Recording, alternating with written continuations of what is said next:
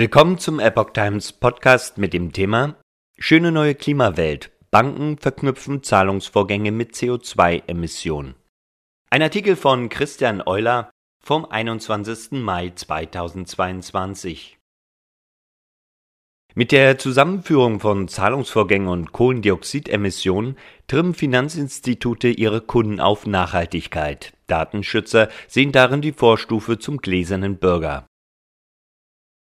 Wer das Klima schützt, schützt die Freiheit, befand Robert Habeck vor knapp einem Jahr anlässlich einer Wahlkampfveranstaltung. Machen wir ernst mit dem, was uns aufgetragen ist, schützen wir die Freiheit, indem wir das Klima schützen. So Habeck.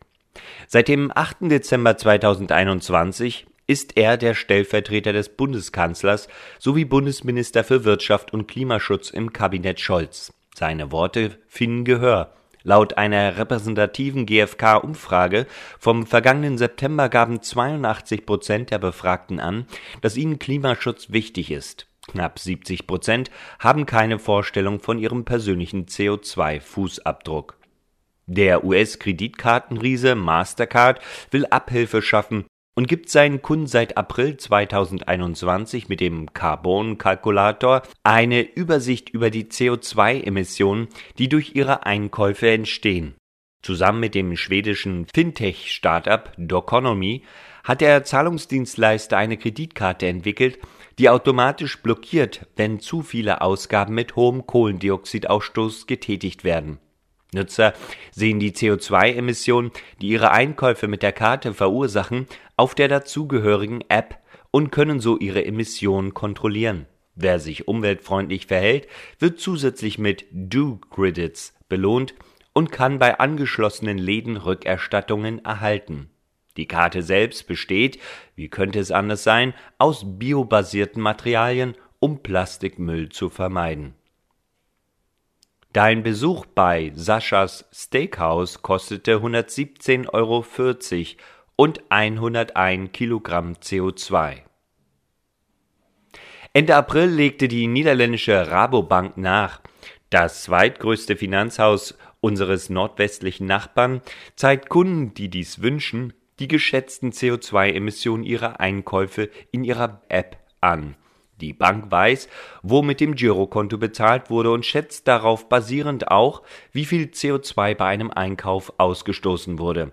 Die ersten 1000 Kunden können diese Funktion bereits nutzen. Im Spätsommer soll sie allen Privatkunden zur Verfügung stehen. Gleichzeitig können sie Tipps für nachhaltigere Entscheidungen erhalten, darunter wie die CO2-Emissionen einer Autofahrt von Amsterdam nach Paris sind, wie viel CO2 sie durch fünf Minuten Duschen produzieren oder wie viel CO2 ein Beefsteak kostet. Die Benutzer werden von der App ermutigt, ihren ökologischen Fußabdruck auszugleichen, indem sie über den Marktplatz von Ecoleak an zertifizierte Umweltorganisationen spenden. Entwickelt wurde diese Funktion der App in Zusammenarbeit mit dem grünen Fintech-Unternehmen Ecolytic.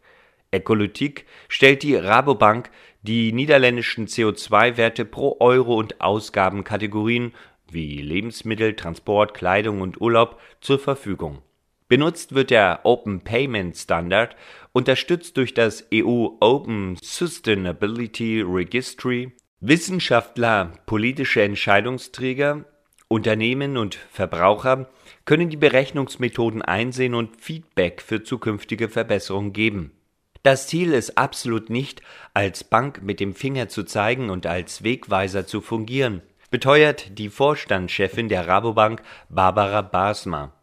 Wir wollen den Menschen Einblick in ihr eigenes Verhalten geben, und wenn sie es wollen, können sie ihr Verhalten anpassen. Carbon Banking bedeutet für Basma ein neues Geschäftsmodell.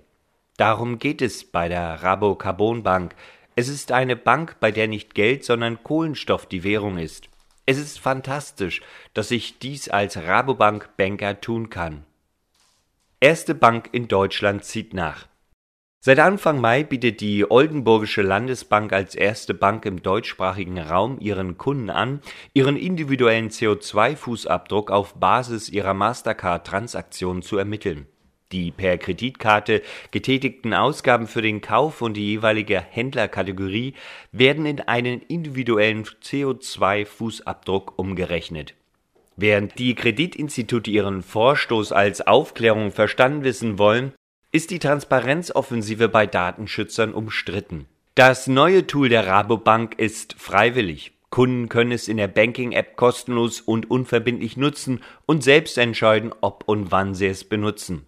Kritische Beobachter sehen darin dennoch die Basis für eine stärkere Regulierung, im Worst-Case-Szenario sogar ein Sozialpunktesystem wie in China.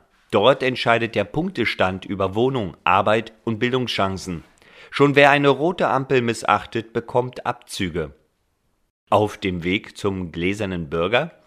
In Europa werde dieses System für schlecht gehalten, sagte die damalige Bundeskanzlerin Angela Merkel im September 2019 vor Studenten in China. Hier gebe es vielmehr eine Datensouveränität des Bürgers. Nur knapp ein Jahr später, im August 2020, hat das Bundesministerium für Bildung und Forschung die Studie Zukunft von Wertvorstellungen der Menschen in unserem Land veröffentlicht die laut Bundesregierung der wissenschaftlich basierten strategischen Vorausschau dienen soll.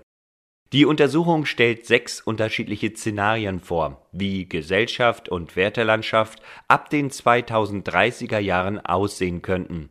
Das Szenario mit der Nummer 5 mit dem Titel Das Bonussystem skizziert ein Modell des gläsernen Bürgers, dessen Wohlverhalten mit Hilfe eines digitalen Sozialpunktesystems nach chinesischem Vorbild überwacht, bewertet und letztlich gesteuert wird. Bürger können für bestimmte erwünschte Verhaltensweisen Punkte sammeln, etwa für ordentliches Verkehrsverhalten, die Pflege von Angehörigen oder für einen geringen ökologischen Fußabdruck.